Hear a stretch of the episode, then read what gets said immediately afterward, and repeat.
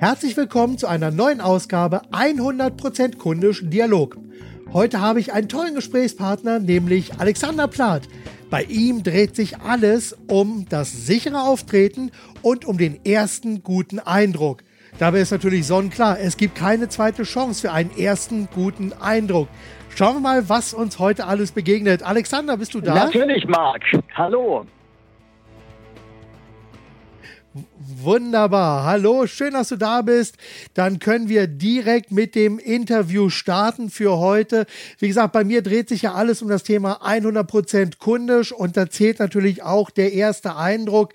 Der spielt eine ganz, ganz große Rolle und deshalb meine Frage erst einmal an dich. Wer bist du, was machst du und was haben andere Menschen davon, dass es dich gibt? Ja, wer bin ich? Ich bin Alexander Plath und ich bin Trainer, Coach und äh, Speaker für alles, was das Thema Auftreten und Wirkung betrifft. Denn was bringt es, was nutzt es, wenn du gut bist und äh, keiner nimmt es wahr? Und äh, da sind wir voll und ganz in dem Thema drin. Denn ich liebe es mit äh, meinen Kunden und das sind Menschen, die Trainings besuchen, das sind Menschen, die sich coachen lassen und ähm, das sind auch Menschen, die mir bei meinen Vorträgen zuhören. Mit diesen Menschen daran zu arbeiten, dass sie, um es ganz flapsig zu sagen, besser rüberkommen. Was heißt besser? Dass sie ihr Fachwissen und ihre Kompetenz transportieren können. Denn und ähm, das ist eine unbequeme Wahrheit, unbequem deswegen, weil wir sie ungern wahrhaben wollen. Oftmals 80 Prozent des Erfolges sind ähm, Bekanntheit und Auftreten, Auftreten und Bekanntheit und nur ungefähr 20 Prozent machen ja. Fachwissen und Kompetenz aus.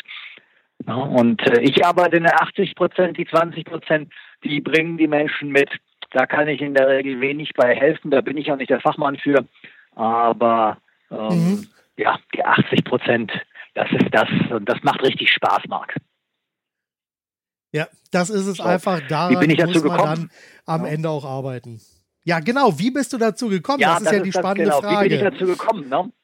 Das genau. Also ich habe ähm, ich habe ursprünglich mal, ähm, mein Vater würde sagen, äh, mal was Anständiges gelernt. Das hängt aber damit zusammen, dass ich das gemacht habe, was er zum Teil auch gemacht hat. Ich habe nämlich mal Wirtschaftsingenieurwesen studiert. Mein Vater ist Maschinenbauingenieur und äh, da habe mhm. ich damals schon festgestellt, dass es eben äh, mehrere Welten gibt. Warum mehrere Welten? Naja, als Wirtschaftsingenieur hast du auf der einen Seite den technischen Bereich, du hast auf der anderen Seite die äh, Betriebswirtschaft und diese, dieses Studium wurde ja ursprünglich mal geschaffen vor ein paar Jahrzehnten, um die Kaufmänner und Kauffrauen natürlich und die Ingenieurinnen und Ingenieure mhm. zusammenzubringen, damit die eine gemeinsame Sprache finden. Und da habe ich schon sehr schnell gemerkt, Kommunikation ist letztlich der Schlüssel zum Erfolg und Auftritt und Wirkung ist ja nichts ja. anderes als Kommunikation. Ich bin dann schon während des Studiums ähm, im Bereich Verkauf und Vertrieb aktiv gewesen und ähm, habe da nebenher mein Geld verdient, mein Studium damit finanziert.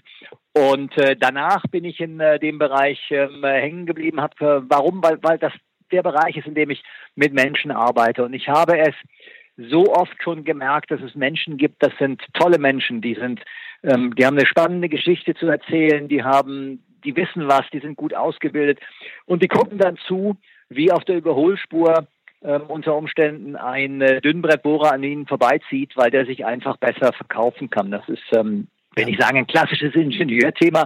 Ähm, nur bei Ingenieuren und bei, bei Menschen, die sehr technisch oder sehr faktenorientiert sind, da erlebe ich und habe ich häufiger mal erlebt, von wegen, ich habe es nicht nötig, mich zu verkaufen. Und ähm, ich habe ja, ja, ja. äh, hab einen, einen äh, Spruch, den ich auch äh, jetzt vor kurzem erst gepostet habe. Wer gut ist, der braucht sich nicht zu verkaufen. Punkt, Punkt, Punkt, sagte der Dinosaurier kurz bevor er ausstarb. ja. Denn so sieht nämlich leider aus. Yeah. Und ähm, bin dann im Vertrieb hängen geblieben. In letzter Konsequenz war ich in 2007 zuständig für den äh, Auslandsvertrieb bei einem mittelständischen deutschen Unternehmen. Wir haben im Ausland so circa 80 Millionen Euro gemacht, also mhm. nicht riesig, auch nicht klein. Oh, war schon ordentlich. Und ähm, ich habe da festgestellt schon, ja, ist schon, also war schon schon sehr spannend und äh, ich habe festgestellt, dass ich vor allen Dingen dann mir das Herz aufgeht und es mir Spaß macht, wenn ich mit Menschen arbeite, wenn ich die Schule und trainiere. Klar, Ausland äh, fürs Ausland verantwortlich zu sein hieß, ich habe neue Niederlassungen mit aufgebaut mit meinem Team und habe da gemerkt, ja, Schulung, Training, Coaching, das ist das, was mich äh, motiviert und hat mich dann 2007 selbstständig gemacht mit der Plat und Partner AG, mein eigenes Unternehmen. Mhm gegründet, weil ich gesagt habe, ich möchte nicht mehr wie vorher nur 30 bis 40 Prozent der Zeit trainieren und coachen und unterstützen, sondern 100 Prozent der Zeit. So bin ich dazu gekommen. Und warum der erste Eindruck? Warum auftreten und wirken? Ja, genau aus dem Grund, weil ich den Menschen helfen möchte, das, was in ihnen drinsteckt, auch raus zu transportieren. Ja, weil nichts ist frustrierender, wenn man ähm, jemand, wie du es ja gerade eben so schön beschrieben hast, so an sich vorbeiziehen sieht und man einfach sagt, Mensch, verdammt nochmal, das hätte ich doch ja. genauso gut auch machen können. Das ist doch genau mein Thema und ich weiß doch tausendmal mehr als er. Und plötzlich ist, sieht die ganze Sache ganz anders aus aus, dann ärgert man sich wieder. Und das macht natürlich dann keinen richtigen Spaß, wenn man immer hinterher guckt. Nein, es macht keinen Spaß, es ist auch nicht gut. Es ist auch nicht gut für diejenigen, für die Unternehmen beispielsweise, die dann eben Mitarbeiter vielleicht befördern, die dir nur das bessere Auftreten haben. Denn nur Auftreten reicht nicht aus. Damit fällst du ähm, langfristig ja. auf die Nase. Nur wenn halt keine Chance da ist zu erkennen, was in einem Mitarbeiter drin ist, dann äh, beispielsweise werden eben auch nicht die richtigen Mitarbeiter befördert. Und ähm, dazu gibt es tonnenweise Studien, die, äh, no, wir, gehen ja davon aus, und auch wenn ich den Vorgesetzten fragen würde, dann sagt mir natürlich jeder, ah, das nur auf der Basis von Fakten und Leistungen und äh, no, keine, mhm. äh, keine ähm, Gefühle und äh, na, also alles ähm, evaluiert, wie es so schön heißt. Und dann schaust du die Studien an ja. und stellst fest, dass letzten Endes äh, genauso auch bei, bei ähm, Vorgesetzten, bei Führungskräften, die über Beförderungen entscheiden, die persönliche Wahrnehmung, das persönliche Gefühl unterm Strich ja. entscheidend war. Denn wir entscheiden auf der Basis von Emotionen und rechtfertigen dann mit Fakten. Genau. Exakt. Das ist ja letzten Endes genau auch das, was ich mit dem Thema kundisch äh, als Teil äh, von einem großen Ganzen versuche abzubilden. Das ist einfach die Art und Weise, wie werde ich mit meinen Angeboten, Produkten, Lösungen und Leistungen als Kunde, also von meinen Kunden wahrgenommen. Genau. Weil hier ist es ja so, die Wahrnehmung ist in dem Fall wichtiger als die Realität. Wie werde ich von meinen Kunden wahrgenommen, wahrgenommen und wie tauche ich in den Erzählungen meiner Kunden auf? Und das ist, glaube ich, ein ganz wichtiges Thema. Und genau hier sehe ich dann bei uns auch wirklich die absolute Schnittstelle. Will sogar noch einen Schritt weiter, Marc. Ähm, ich sage, ähm, ich wage zu behaupten, es gibt nicht nur eine Realität. Ähm, und jetzt meine ich nicht, ähm, um bei der momentanen politischen Diskussion mal ein bisschen Öl aufs ja. Feuer zu gießen.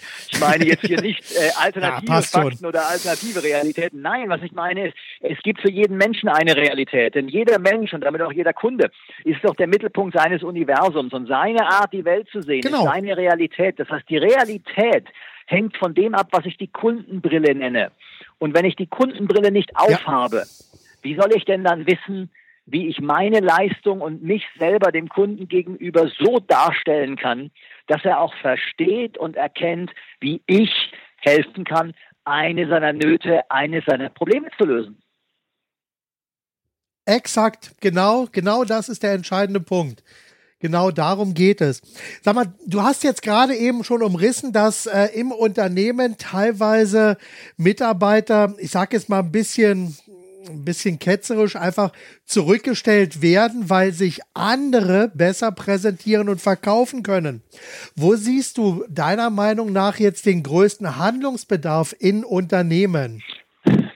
Also ich sehe den größten Handlungsbedarf erstmal in der Erkenntnis, darin, dass auch ähm, in Bereichen, die wir für hoch faktenlastig halten, dass auch in den Bereichen emotional entschieden wird und dann auf der Basis von Fakten gerechtfertigt wird. Denn du findest immer die Fakten, die deine Entscheidung rechtfertigen, egal wie du dich entscheidest.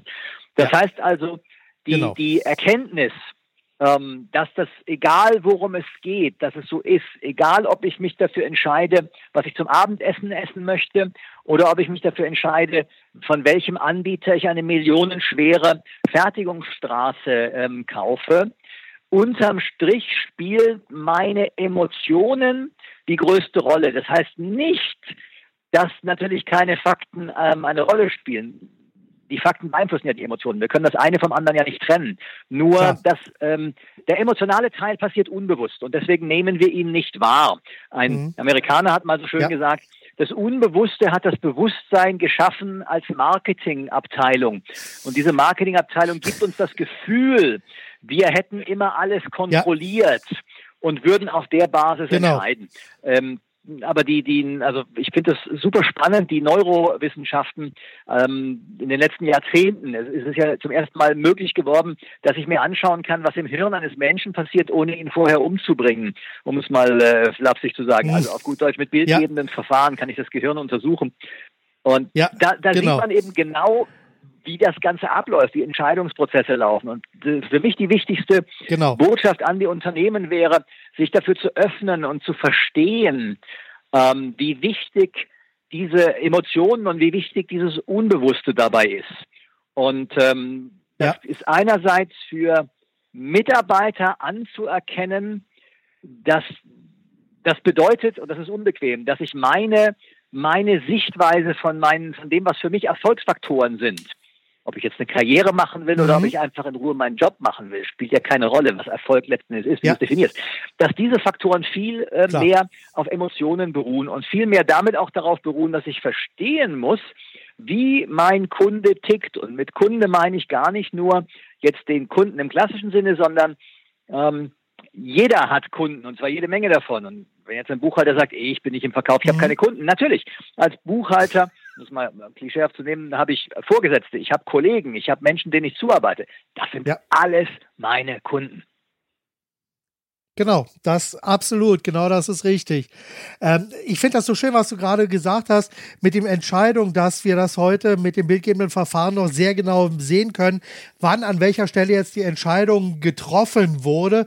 Und da merkt man eine Sache, die über Jahr, Jahrzehnte hinweg, wie, also, wie ich es auch im Verkaufstraining auch mal gelernt habe, so der Motto, wir entscheiden immer emotional und dann im Nachhinein suchen, versuchen wir die Entscheidung rational zu begründen. Genau. Und das wird dann doch gerne verwechselt, weil man sagt, ich, ich entscheide immer rational. Bei uns wird alles rational entschieden. Also gerade auch wenn man dann Unternehmen hat, die also sehr ratiolastig sind, nenne ich es jetzt mal so, wo also alles sehr strukturiert ist, auch dort wird sehr, natürlich emotional entschieden.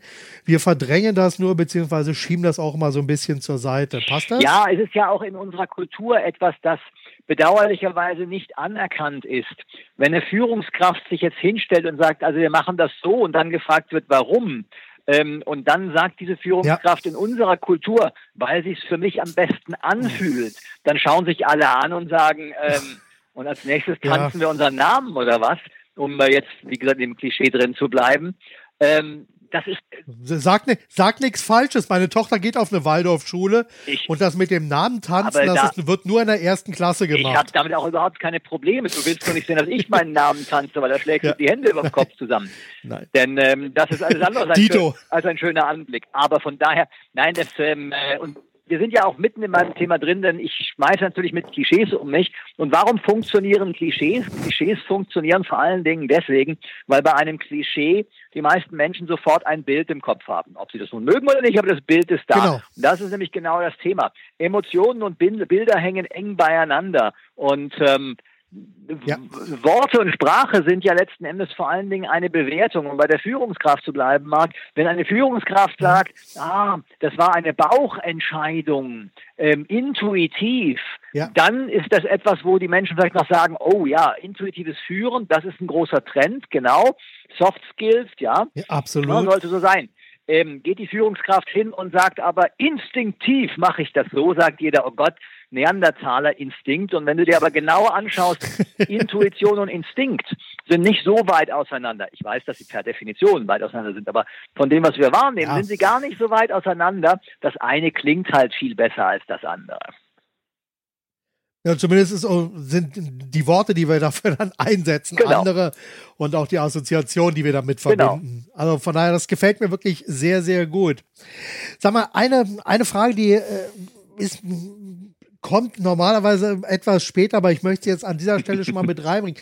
Gab es bei dir in deiner Karriere schon mal so ein Aha-Erlebnis, wo du, wo es bei dir so klack gemacht hast und wo du gesagt hast, jetzt habe ich es verstanden, jetzt weiß ich, dass diese Ratio-Denke, dass das äh, gerne vorgeschoben wird, aber mit dem Emotionalen, das ist, dass das eigentlich die treibende Kraft ist, die Entscheidungen prägen? Ja, das gab es, äh, das gab es mit Sicherheit. Ähm, ganz am Anfang, bevor ich mich selbstständig gemacht äh, habe. Ich habe mir mit dem Gedanken, ähm, Training und Coaching auf selbstständiger Basis mit einem eigenen Unternehmen zu machen, das ist nichts gewesen. Bin ich morgens aufgewacht und habe gesagt, wunderbar, ich kündige jetzt, dann mache ich das. Sondern den Gedanken hatte ich schon eine, gewisse Zeit und ich hatte, ich weiß das, weil ich ja auch Menschen coache, die mit der Selbstständigkeit liebäugeln, ähm, ich hatte so den ja. Gedanken, den viele haben, nämlich, ja, ja, ähm, du musst noch ein bisschen Geld auf die Seite schaffen, ne? so dieses Sicherheitsdenken. Und ähm, ja, äh, wenn du das genau. dann, wenn du das hast, dann, dann gehst du den Schritt. Und das ähm, ist ja auch vollkommen legitim. Bei mir war nur der Punkt, dass mir irgendwann mal klar wurde, und das war so ein, ein Sternmoment, ähm, okay, über wie viel Geld redest du eigentlich? Und dann wurde mir klar, mhm. dass das überhaupt nichts zu tun hatte mit dem Geld, sondern es hatte was mit zu tun mit ja. dem Gefühl.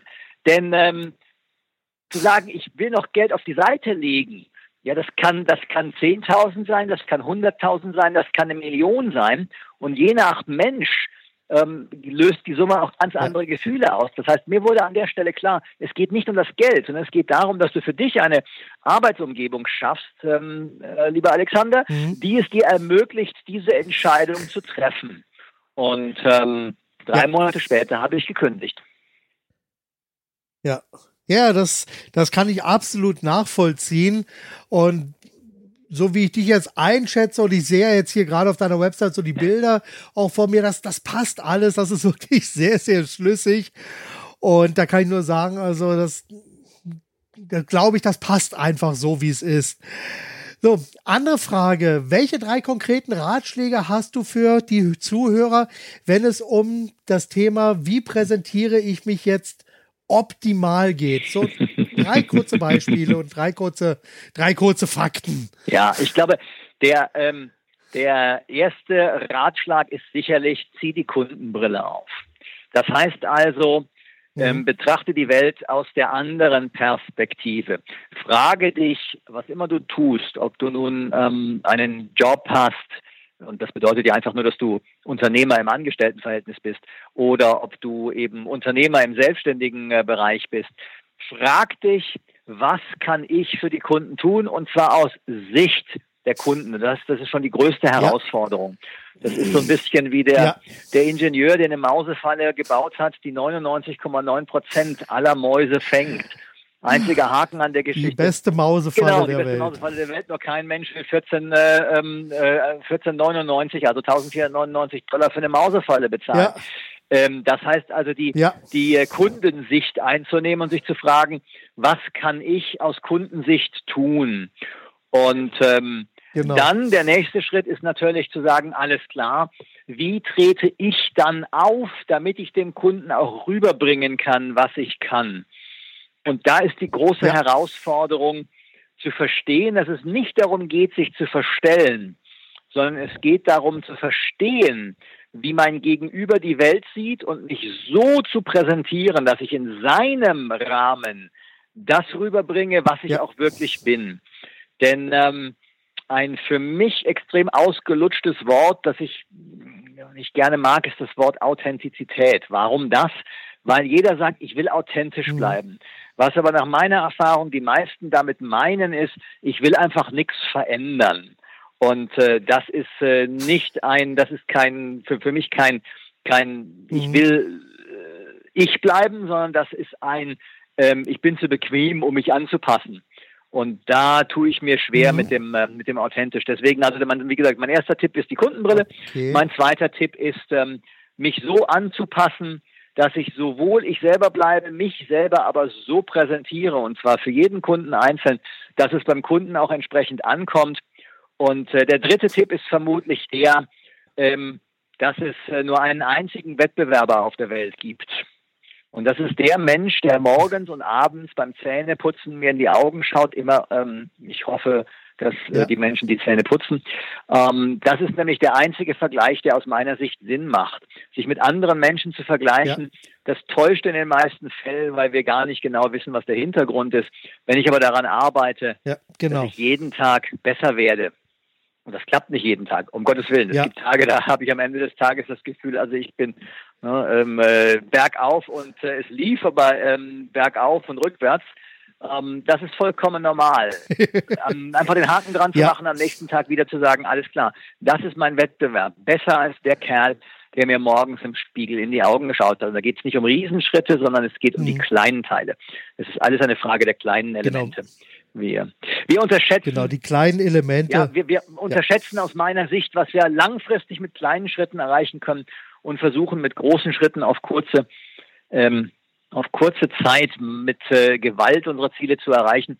So ähnlich wie wenn du Gras säst und dann am ersten Tag anfängst dran zu ziehen, damit es schneller wächst. Du reißt es nur aus. Ja. Ja, ja, ja, genau. Das, das, man reißt es aus und das bringt einen dann letzten Endes auch nicht wirklich weiter. Und das Bild, was du ja, klar. Das, und was er gesagt hat, ich glaube, das hat Muhammad Ali auch mal gesagt. Ich habe gerade geguckt, ob ich das parallel noch finde. Aber er sagt auch, er kämpft nie gegen sich, äh, nie gegen den anderen, sondern immer nur gegen sich selbst. Genau. Er versucht immer einfach besser zu werden. Und das ist ja auch so ein bisschen, ich habe so eine, äh, ein Motto, was ich immer wieder in den Mittelpunkt stelle. Das ist ja jeden Tag eine gute Idee. Das sind 365 gute Ideen pro Jahr. Und das ist auch für mich so eine Grundeinstellung, dass ich hier immer versuche, aus allem, wenn ich ein Buch lese, wenn ich einen Artikel lese, dass ich irgendwo einfach eine Idee mitnehme, die auch für mich in meinen großen Ideenpool dann hineinkommt, wo ich sage, okay, die hebe ich mir auf, die klingt gut, die fühlt sich gut an, ja. die, die schmeckt einfach gut dann ist das meine Idee, die hebe ich dann auf und wenn ich sie brauche, dann kann ich hier aus dem Vollen schöpfen. Und das ist ja am Ende genau dieses Prinzip genau. auch. Jeden Tag eine Idee, jeden Tag einen Schritt und so geht es dann weiter. Genau. Gut.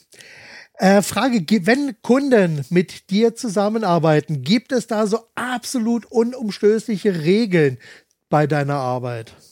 Ja, es, es gibt auf jeden Fall die Regel von Respekt und Wertschätzung. Das heißt also, wir können anderer Meinung sein.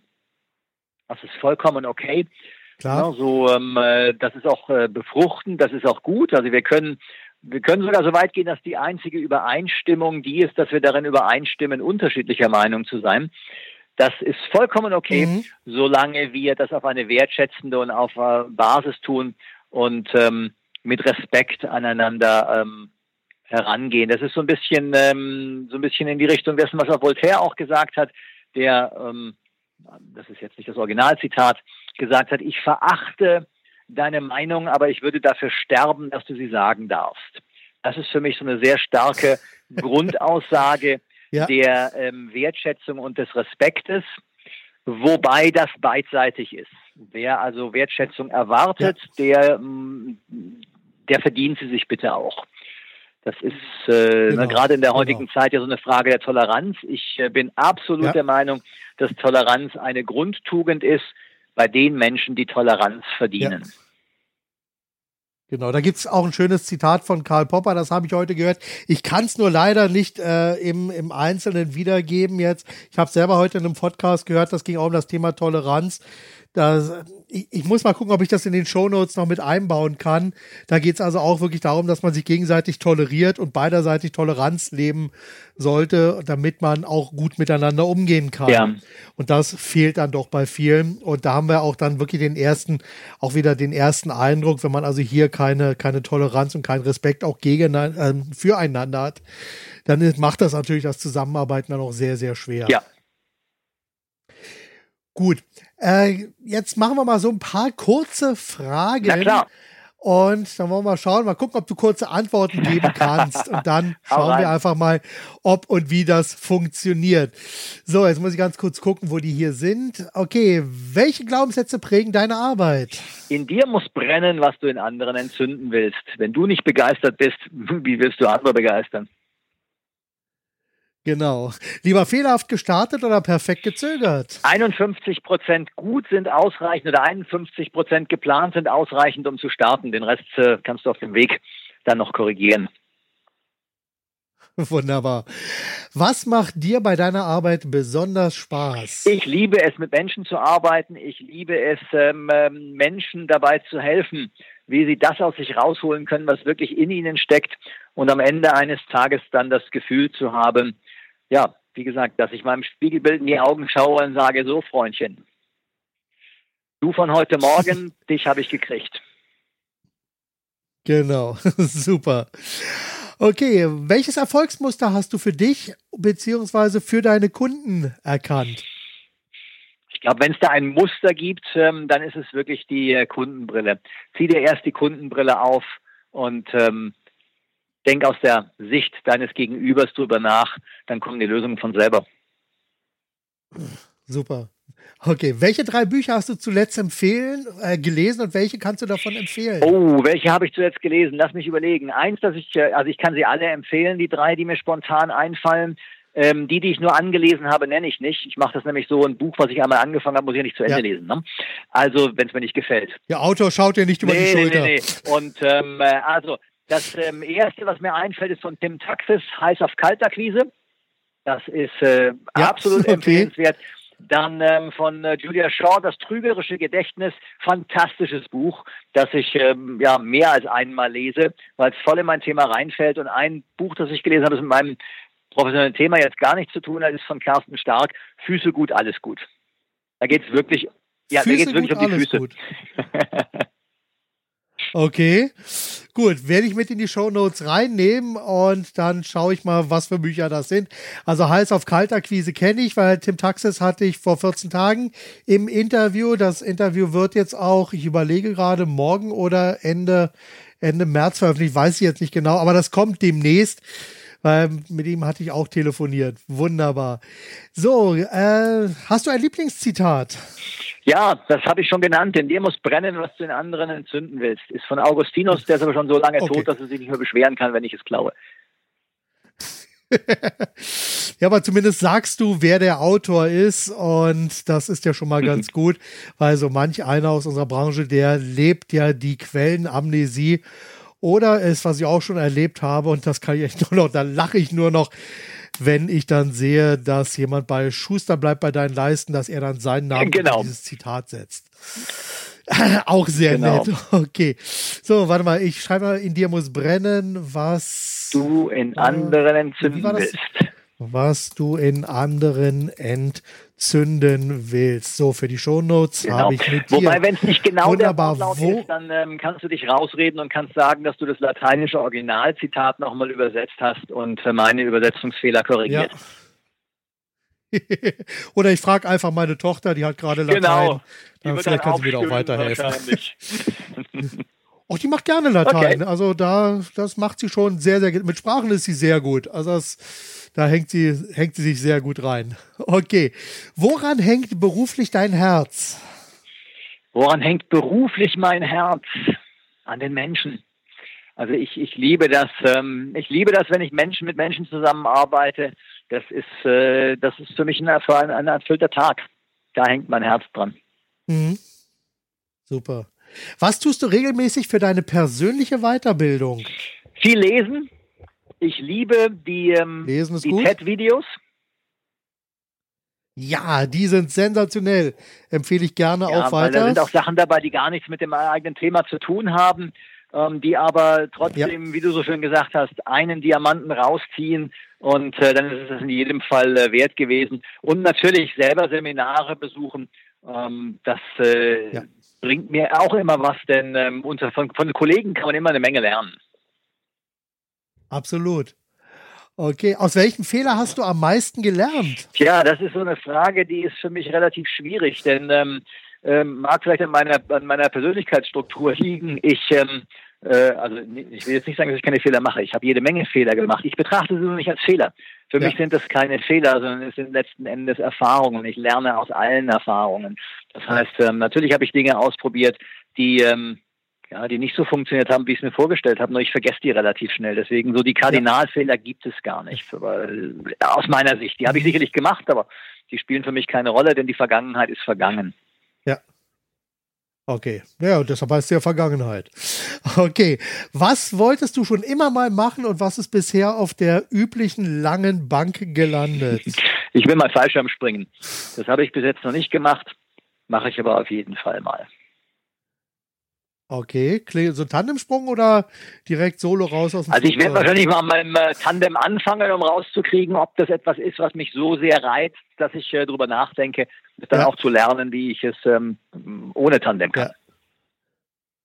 Ja, weil ich sag mal, der Vorteil ist einfach, man geht immer davon aus, dass derjenige, mit dem man springt, auch wirklich heil unten ankommen will, sodass also der Faktor Angst wahrscheinlich da, da sein wird, aber auch eine gewisse Gewissheit, dass man heil unten ankommt. Ja. Ich glaube, das tut schon ich glaube, beim Tandemspringen ist in der Tat das Gefühl, okay. heil anzukommen, größer, wie als wenn du dir so ein Ding umschnallst und selber gleich mal raushüpfst. Ja, genau. Wunderbar, super. Wofür bist du wirklich dankbar? Dafür, dass ich ähm, fit und gesund bin. Oh, sehr gut. Sehr gut. Also das ist, da, da muss man wirklich auch jeden Tag dran arbeiten. Gibt es da so bestimmte Abläufe, die du jeden Tag machst, um gesund und fit zu bleiben? Also ich mache relativ viel Sport. Ich mache sechs bis sieben Mal die Woche mhm. Sport. Mhm. Und ähm, Okay. Meditiere jeden Morgen. Also, das hilft sicherlich alles dabei. Ja. Und ähm, das ist jetzt so, so, der Moment, wo viele dann unter Umständen jetzt wieder sich denken, oh, es wird esoterisch. Ähm, ich habe da auf der, nein, das ist okay. Auf der letzten ähm, äh, Zukunft Personal ein Interview selber äh, geführt und das war ganz, da hat, da hat äh, mhm. Ähm, jemand ein, ein Projekt vorgestellt. Das fand ich super spannend auch, weil es genau da reinfiel. Der sagte nämlich auch Achtsamkeit hat nicht zwangsläufigermaßen ja. was mit Esoterik zu tun. Und ähm, Meditation hat ja etwas mit dem zu tun, über das wir schon gesprochen haben. Es ist nämlich jenseits jeglicher Esoterik. Und ich habe nichts gegen Esoterik. Ich weiß aber, dass es Menschen gibt, die sich damit ein bisschen unwohl fühlen. Jenseits jeglicher Esoterik lässt sich wissenschaftlich nachweisen, dass das Gehirn sich dadurch verändert, auch mit diesen Scans. Ja. Und deswegen ist ja. mir das wichtig. Absolut. Absolut, klingt gut. Also ich, mein Einwurf, also Meditation bin ich absolut bei dir und auch ich gucke jede Woche fünf bis sieben Mal Sport. Äh, ich glaube aber, es hilft nur, wenn man es wirklich aktiv macht. Aber okay. Ja, gemeint ist natürlich der Sport, gut. den du selber tust. Der vom Fernseher, den zähle ich da jetzt nicht dazu. Mist. Da Na ich gut, aber keinen okay, Fernseher besitze, so komme ich gar nicht in die Versuchung. Okay, gut, dann passt das ja schon mal. Super. Okay, bist du ein sehr strukturierter, systematischer Arbeiter oder eher impulsiv oder chaotisch? Boah, ich bin ähm, im Sinne der, ich arbeite ja mit dem ähm, Versolog-Persönlichkeitsmodell, bin ich ein initiativer Typ. Was heißt das? Das heißt, dass ich ein impulsiver Mensch bin, immer bis zu dem Punkt, an mhm. dem ich dann irgendwo das Gefühl habe, jetzt muss aber wieder mehr Struktur rein, dann kriege ich den Rappel dann wird strukturiert, ähm, so lange bis meine innere Stimme wieder sagt, jetzt hast du aber genug strukturiert, Zeit für was Neues und dann kommt wieder der impulsive ja. Teil. So ein bisschen Dr. Hm, okay. Ähm, äh, Dr. Jekyll und Mr. Hyde in einer ähm, entspannten Version. Ja. Ja, ja, ja. Frage, was für ein Sternzeichen? Ich bin Schütze. Du? Schütze, ah, okay. Gut, weil ich bin Zwilling und dieses Dr. Jekyll und Mr. Hyde, man sagt ja dem, gerade dem Zwilling auch sehr gerne zu, dass er also wirklich so zwei, zwei Figuren in sich trägt und das ist also bei mir zum einen sehr strukturiert, auf der anderen Seite sehr chaotisch, sehr impulsiv teilweise. Das findet sich bei mir an beiden Stellen wieder. Wunderbar. Sag mal, wie sehen, sehen bei dir so die tägliche Routine aus? Gibt es da so einen Ablauf, den, den du dir, äh, den du für dich selbst gefunden hast, der dir selber gut tut? Ja, also die tägliche Routine ist, dass ich ähm, morgens oder beziehungsweise morgens und am Vormittag die Dinge tue, die wirklich wichtig sind. Also ich habe für mich festgestellt, dass ich am leistungsfähigsten am Vormittag bin und äh, ja. das ist wirklich der Nachmittag. Ähm, also das heißt nicht, dass ich da nicht leistungsfähig bin, aber dass der Nachmittag dann eher so für Dinge ähm, sein sollte, bei denen es nicht ganz so wichtig ist, wenn ich voll meine Energie dabei habe. Ja. Und äh, wenn ja. ich morgens starte, wie gesagt, morgens starten mit der Meditation, morgens starten eventuell mit dem Sport, wobei das, das entscheide ich immer jeden Tag. Es gibt Tage, da mache ich das gerne morgens. Mhm.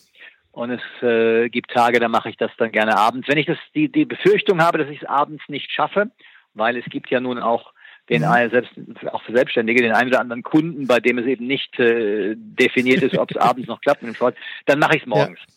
Ja. Und ähm, ja, das okay. ist äh, sicherlich für mich eine, eine wichtige Routine, die ich, ist mir allerdings auch wiederum mhm. wichtig, nicht, die kann man nicht auf jeden oder kann nicht jeder für sich verallgemeinern. Bitte für sich selber herausfinden. Es gibt unterschiedliche ja, Rhythmen, natürlich. aber also dieses dieses nach dem Aufstehen, wann immer das ist, für die einen ist es ja äh, vielleicht 5 Uhr, für die anderen ist es 9 Uhr, ähm, dann beginnt in der Regel die Zeit, bei der die größte Konzentration da ist. Ist ja normal, ich bin ja voll mit äh, Energie. Ne? Genau. Das kann ich jedem nur empfehlen. Genau. Ähm, die E-Mails nicht als ja. erstes morgens abzurufen, sondern mhm. eher andere Dinge zu tun. Eben, eben später, genau. Also bei mir ist auch so, ich sag mal, Kundentermine und solche ganzen Sachen. Also ich sag mal, meine A-Prioritäten und so mache ich meistens vor 10 Uhr, da gehe ich nicht ans Telefon, ja. mache nichts anderes. Das sind also nur die Themen, äh, die mich persönlich dann auch weiterbringen, also, also schreiben, an Kundenprojekten arbeiten etc. Das ist wirklich das, was bis 10 Uhr stattfindet und auch bei mir, das hast du ja vielleicht schon festgestellt, frühestens ab 11 Uhr die ersten Interviews und die ersten Gespräche ja. oder auch dann mit Kunden, die anderen Kundengespräche, weil ich ja doch viel dann auch mit Klienten am Telefon dann arbeite, um irgendwelche Texte dann durchzusprechen, Konzepte abzustimmen und so weiter. Also vor elf läuft da bei mir gar nichts. Ich sag mal, vor zehn bin ich auch nicht menschenkompatibel, weil ich brauche das morgens immer so ein bisschen länger. Okay, super. Äh, Frage, was würdest du am liebsten machen, wenn Geld überhaupt keine Rolle spielt? Das gleiche wie heute. Okay, würde mir super. Vielleicht, Ehrliche Antwort, ja, schnelle Antwort. Ich würde mir vielleicht, ähm, um das noch ein bisschen äh, auszubauen, ich würde mir vielleicht noch etwas selektiver die Aufträge aussuchen. Mhm. Okay. Also noch mehr Interessenten von Uninteressenten trennen, um einfach, ja, nach, nach Leidenschaft aussuchen oder nach Budget dann? Nö, nach Leidenschaft. Nach Leidenschaft. Leidenschaft. Ich würde es vielleicht deswegen ähm, eher aussuchen, weil ich wahrscheinlich mehr reisen würde als jetzt. Und ähm, ja. weil ich okay. auch einfach dann Projekte machen könnte unter Umständen, die ähm, ich pro bono machen kann, also ohne dafür Geld zu bekommen. Mhm. Denn ähm, es gibt ja eine gewisse, ja. also bin da sicherlich in gewissen Bereichen auch opportunistisch, natürlich. Ich bin Unternehmer, ich äh, ja, brauche auch für mein Unternehmen natürlich gewisses Einkommen. Und ähm, das, das ist klar. Ja, macht, macht ist klar. Geld keine Rolle, spielt natürlich die eine oder andere Entscheidung von einer anderen. Ja, ja, natürlich. Also ich sag mal, gerade Geld verdienen ist ja für den einen oder anderen auch heutzutage noch ein komplett neues Konzept.